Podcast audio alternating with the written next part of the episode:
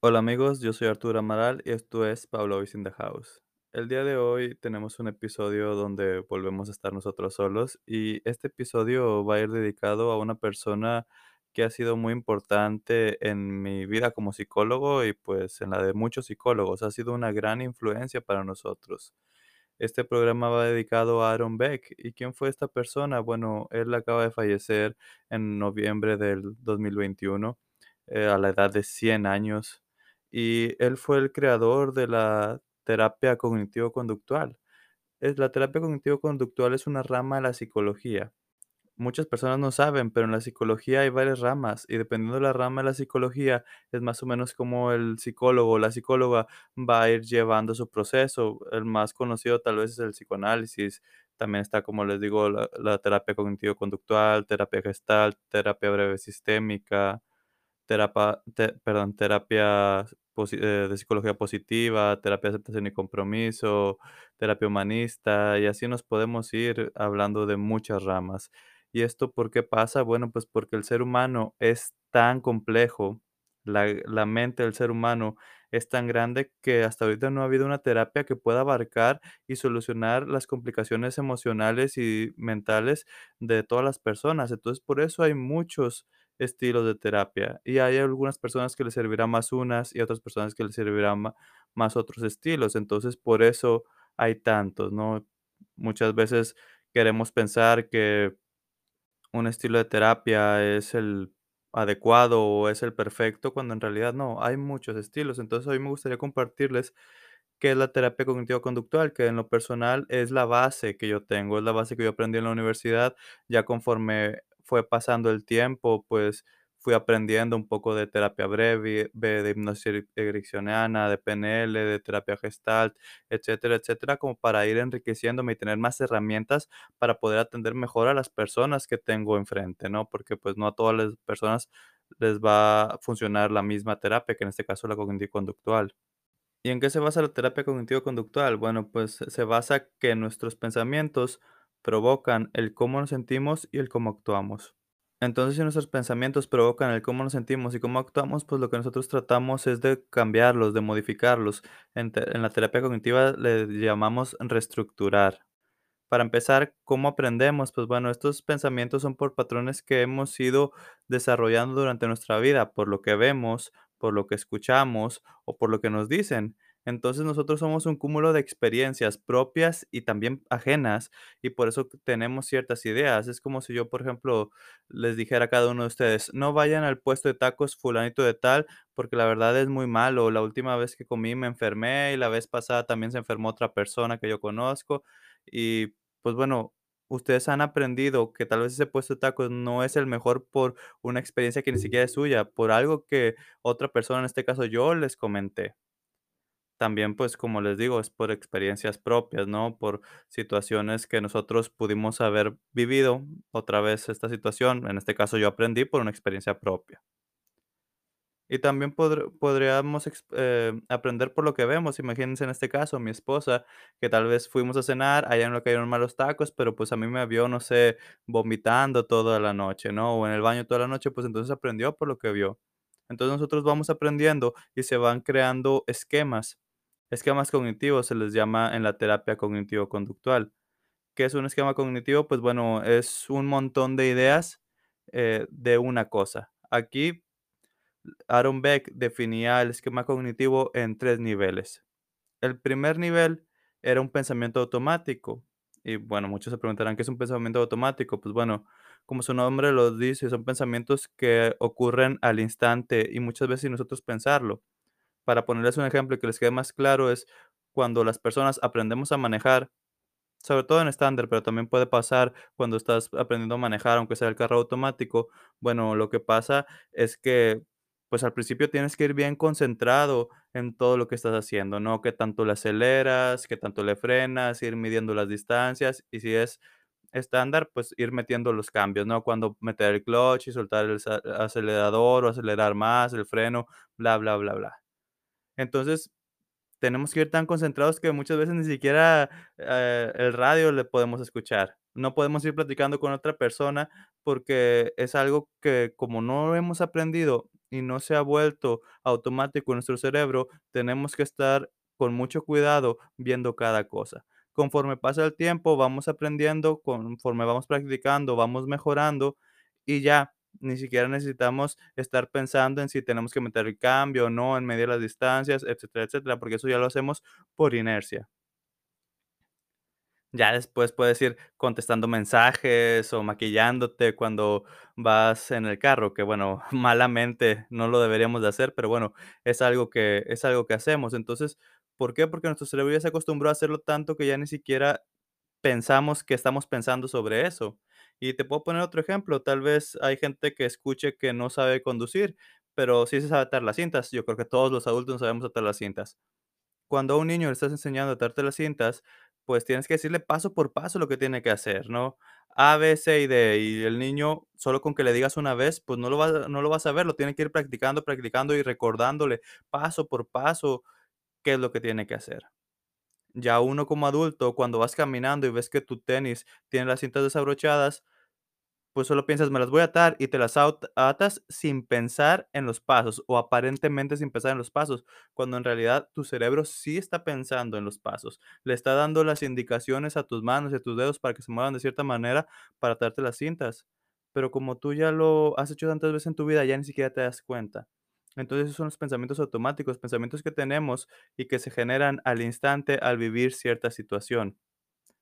Después, en este esquema cognitivo, pasamos a la creencia intermedia, que son una manera de ver la vida o de interpretar las cosas que tenemos arraigado hasta cierto punto. Pero después pasamos a una creencia central, que eso es lo más grande que pueda haber. Por ejemplo, en la terapia cognitivo-conductual, Aaron Beck decía que hay dos creencias centrales que nos limitan. Todo parte de dos creencias centrales, ¿no? Podrás estar de acuerdo o no estar de acuerdo, pero bueno, es lo que él planteaba. La creencia central, uno, es el creer que eres incapaz de hacer las cosas, que no eres lo suficientemente bueno para hacer algo. Y la otra creencia es la incapacidad de ser amado, o sea, que no eres lo suficiente valioso, suficientemente valioso, perdón, para poder ser amado o amada. Entonces, que de estas dos creencias centrales se, se, este, nacen las creencias intermedias y de las creencias intermedias eh, nacen los pensamientos automáticos. Y yo les podría poner un ejemplo para que vaya quedando un poquito más claro. Pues bueno, podría ser el hecho de, no sé, pensar que no soy bueno para la escuela. Ese es el primer pensamiento automático, ¿no? Te piden alguna tarea de matemáticas, ah, es que no soy bueno para las matemáticas o no soy bueno para la escuela. Es un pensamiento automático que tal vez ni siquiera eres consciente, pero luego vamos escarbándole un poquito más. Nosotros como psicólogos, esa esa es nuestra tarea Y llegamos a una creencia intermedia de que piensas que eres un tonto. Es que soy un tonto. Y después escarbamos todavía un poco más hasta llegar al meollo del asunto. ¿Y cuál sería la creencia, eh, central? Pues es que soy incapaz de hacer las cosas. No soy una persona capaz de hacer X o Y cosa, en este caso, la escuela. Otro ejemplo podría ser esta situación de decir, eh, es que tengo que hacer todo lo que mi pareja me diga. Ese es un pensamiento automático, ¿no? Tu pareja te pide algo que no te gusta y tú tienes la idea de que tienes que complacer a tu pareja en todo. Y si escarbamos un poquito más, la creencia intermedia es, es que tengo miedo que me deje, que si no complazco a mi pareja, me va a dejar. Y escarbamos un poquito más y llegamos al punto de que creemos que no podemos ser amados, que tal vez si se va esta persona nadie nos va a amar porque no somos lo suficientemente valiosos. Entonces, pues bueno, según Aaron Beck, de estas 2 creencias se van, eh, saliendo las otras creencias, como les digo, intermedias y los pensamientos automáticos, y nosotros como psicólogos necesitamos ir tratando que la gente haga conciencia de esto. Somos conscientes de las limitaciones que tenemos, o de las creencias o pensamientos limitantes que tenemos en en nuestra vida, pues empezamos a tratar de reestructurar, ¿y cómo reestructuramos? Pues bueno, por medio de un debate cognitivo que es, pues, empezar a tratar de pensar de otra manera. Pero, ¿cómo vamos a empezar a pensar de otra manera? Pues, bueno, aquí algo muy importante de la terapia cognitivo-conductual es que se basa en que nosotros prime primero necesitamos ver la realidad, porque como la terapia cognitivo-conductual viene de muchas raíces, pero sobre todo de la filosofía clásica de los griegos y del budismo, Y, eh, hablando de la filosofía clásica de los griegos, pues ellos pensaban que la verdad existe y que nosotros, con nuestra capacidad, con nuestra mente, podemos llegar a descubrir la verdad. Ahorita habrá otras teorías y otras filosofías de vida donde dicen que la verdad es subjetiva y qué es la verdad y todo eso, pero bueno, se respetan esas ideas. Yo, como les digo, por esta rama de la psicología y naciendo de esta parte de la filosofía, pensamos en que sí existe la realidad. Y nosotros al contrastar nuestras creencias con la realidad es cuando podemos ir cambiando la manera de pensar. Les puedo poner otro ejemplo. Imagínense una persona que le tiene fobia a los perros. ¿Y qué es una fobia? Es un miedo irracional a algo, ¿no? Muchas veces ahorita ya también la palabra fobia se ha ma- mal utilizado, ya todo con lo que no estás de acuerdo es fóbico y no necesariamente. Una fobia para la psicología es un miedo exagerado e irracional hacia algo. Entonces, la fobia a los perros es tener un miedo exagerado hacia los perros, ¿no? Y pensar que todos los perros tal vez te quieren hacer daño o todos los perros te van a morder y te van a lastimar. Entonces nosotros en terapia empezamos a contrastar eso con la realidad. ¿Es verdad que todos los perros son malos? ¿Es verdad que todos los perros te van a morder o te van a lastimar? Por supuesto que no. Por ahí dicen que el perro es el mejor amigo del hombre. Entonces empezamos a contrastar con la realidad para que la gente vaya viendo que la vida no es como la está percibiendo, la vida es diferente. Entonces eso nos ayuda y nos da herramientas para poder cambiar esta manera de pensar que nos está limitando. ¿Y cómo lo hacemos? Por medio del diálogo socrático, como les digo, esta terapia viene mucho de los griegos, y Sócrates, en su diálogo socrático, era hacer preguntas que invitaran a la reflexión para que la persona llegara y a tener en cuenta o caer en cuenta de lo que, no sé, se está equivocando, de lo que podría mejorar, porque, ojo, en la psicología, pues, los psicólogos tal vez a veces nos podemos dar la oportunidad de hacer observaciones o recomendaciones.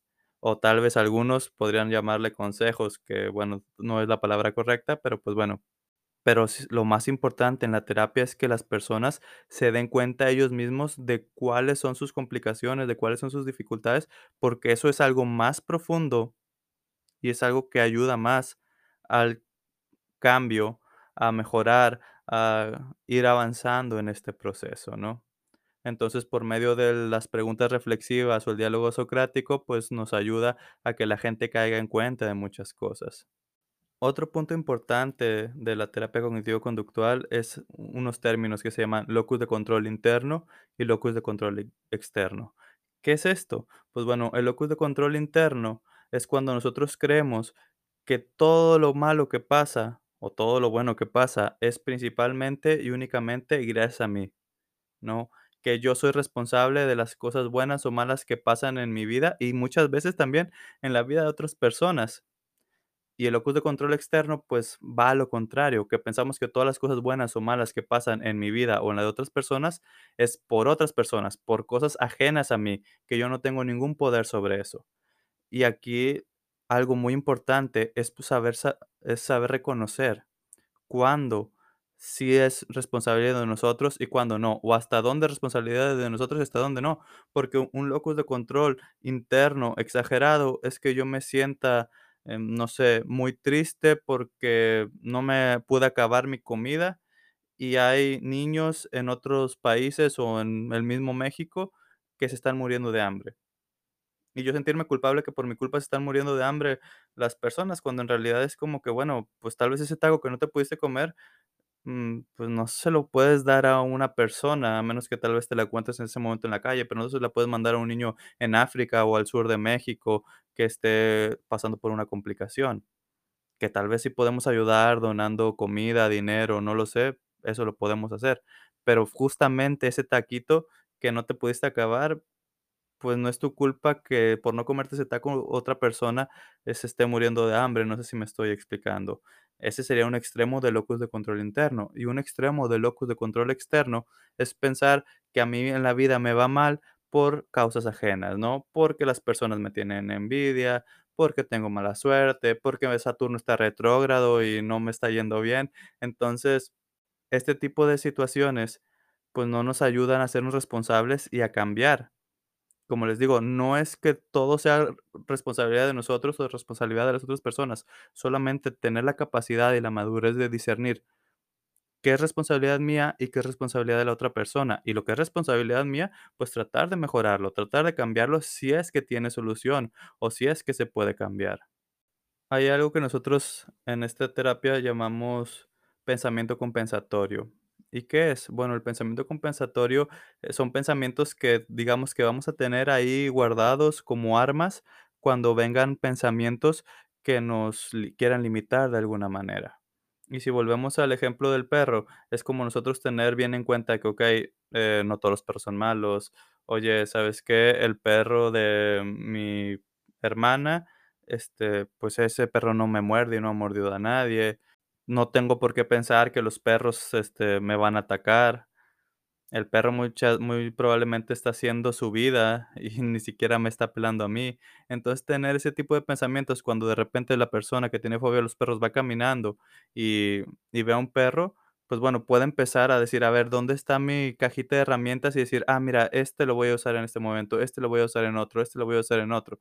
Entonces, es importante que nosotros tengamos este tipo de pensamientos. Y también hay algo que se llaman autoinstrucciones que nosotros mismos irnos repitiendo de qué es lo que vamos a hacer cuando estemos ante una situación complicada, ¿no? Es como, por ejemplo, oye, ¿sabes qué? Yo me voy a dar autoinstrucciones de, no sé, si tengo dificultades para hablar en público eh, cuando me pare y no sé, me empiezo a sentir nervioso y me voy a decir, a ver, tranquilo, respira profundamente, no está pasando nada, tú estudiaste bien tu tema, si te equivocas, pues al final de cuentas nadie es perfecto y tú solamente habla con seguridad, apégate a lo que estudiaste, ahí tienes la presentación, si es que tienes material de apoyo, etcétera, etcétera. Entonces también es importante que nosotros vayamos viendo esta situación y es otra herramienta que utilizamos en la terapia cognitiva. Otros conceptos muy interesantes que nos dejó Aaron Beck para la psicología es el término distorsión cognitiva. ¿A qué se refiere eso? A un procesamiento erróneo de la información. Y Beck mencionaba que todos estos pensamientos o ideas que podíamos tener distorsionadas se debían a que se podían seleccionar en algunos grupos, que teníamos cierta manera de pensar acerca de las cosas. Y por mencionarles algunas, tenía el pensamiento dicotómico polarizado, ¿no? El decir sí o no, no, blanco o negro, este tipo de cosas. También estaba la sobregeneralización, que es pensar que siempre pasa esto o que nunca va a pasar lo otro. Otra cosa es la abstracción selectiva, que solamente es decir, ¿sabes qué? De todo esta pared blanca veo el puntito negro, o como se dice, vemos el prietito en el frijol, ¿no? Es decir, de toda una situación solo abstraigo cierta información que a mí me interesa para poder decir que esto, este, estoy haciendo algo, no estoy haciendo algo, etcétera, etcétera. El pensamiento catastrófico es otra cosa muy importante, ¿no? Decir que todo va a salir mal, ¿no? Que todo está mal, que ¿sabes qué? Imagínate que una persona, mm, se tardó en contestarte y tú piensas de que, oye, ¿sabes qué? Ya no me quiere, ya, este, le caí mal, me va a dejar de hablar, por decir algunas cosas. El también tender a maximizar o minimizar las cosas, ¿no? El el pensar que uno puede hacer las cosas, eh, pues, más grandes o más pequeñas de lo que en realidad son, ¿no? Ha hacer tormentas en vasos de agua, o tal vez por el otro lado pensar que que, pues, lo que hacemos no tiene tanta importancia, ya sea como para bien, como para mal. Entonces, esos son puntos muy importantes, y si quieres saber un poquito más, hablamos un poco en el capítulo en el último capítulo de la primera temporada, cuando todavía estaba Diego, eh, Errores del pensamiento se llama el capítulo, parte uno ya nos seguimos con la parte 2 que espero en un futuro poder hacerlo. Y si pudiéramos hablar de 3 pilares en la terapia cognitiva, yo les podría decir realismo, humildad y sabiduría. Realismo para poder percibir las cosas en realidad como son, mm, sin este sesgo que nosotros tratamos de ponerle a las cosas. Obviamente es muy complicado porque tal vez, eh, de alguna u otra manera siempre tendremos un poquito de de sesgo dentro de nosotros, porque, pues, al fin de cuentas es algo humano, pero tratar de ver las cosas lo más reales posible. La humildad es como para poder entendernos, ¿no? Aceptar que nos equivocamos, porque si nos aferramos a que nuestra manera de ver la vida y de y de actuar y de sentirnos es la correcta, pues, difícilmente vamos a poder cambiar. Entonces, por eso es importante que haya humildad, porque si no reconocemos nuestras limitaciones, nuestras carencias y que podemos estar equivocados, será imposible cambiar, y no solo en la terapia cognitiva, en cualquier terapia. Y la sabiduría para poder discernir entre, pues, lo real y lo no real, lo que es sano y lo que no es sano, lo que me hace bien o lo que no me hace bien, lo que me limita o lo que no me limita, lo que puede dañarme a mí o a otras personas o lo que no o puede beneficiarme a mí o a otras personas. Entonces, es muy importante también poder tener la sabiduría para esta situación. Entonces, a grandes rasgos, esta es la terapia cognitivo-conductual. Obviamente, les hablé muy superficialmente y hay muchas cosas que me hubiera gustado profundizar y que tal vez en episodios posteriores profundizaremos, pero es para que conozcan esto, ¿no? Y y que esta este psiquiatra pudo revolucionar la psicología de una manera muy importante y que es una gran pérdida para toda la comunidad de psicólogos y psiquiatras del mundo por esta situación que nos dio la oportunidad de aprender de sus teorías, de su manera de intervenir y sobre todo de ayudar a tanta gente, que creo que es el gran legado que ha dejado Aaron Beck. Y ya para finalizar, a mí me gustaría compartir unas rimas, un poema, una calavera, no sé cómo decirlo, ¿no? Pero fue algo que hice al momento de saber que había fallecido. Entonces, solamente para terminar este pequeño homenaje, aquí vamos con esto. Aaron Beck estaba atendiendo una consulta psicológica cuando de repente apareció una criatura mitológica. Sorprendido, se quedó paralizado. Ella le dijo, tu camino ha terminado. La muerte siguió hablando y hablando sin parar, mientras Beck sus pensamientos se puso a analizar. Con miedo se dio cuenta que era realidad, ya que usando diálogo socrático llegó a la verdad. La huesuda le dijo, has dejado un gran legado, pues la terapia cognitiva a muchas mentes ha sanado. Las distorsiones del pensamiento psicólogos han aprendido que le ayudan a sus pacientes a cambiar patrones repetidos. Gracias a ti, terapeutas ayudan a sus clientes, reestructurando la creencia irracional de sus mentes. Desde hoy a la historia de la psicología ya pasaste. Aaron Beck descansa, que tu misión en este mundo acabaste. Muchas gracias a Aaron Beck, donde quiera que esté. Gracias a ustedes por habernos escuchado el día de hoy y nos escucharemos hasta la próxima.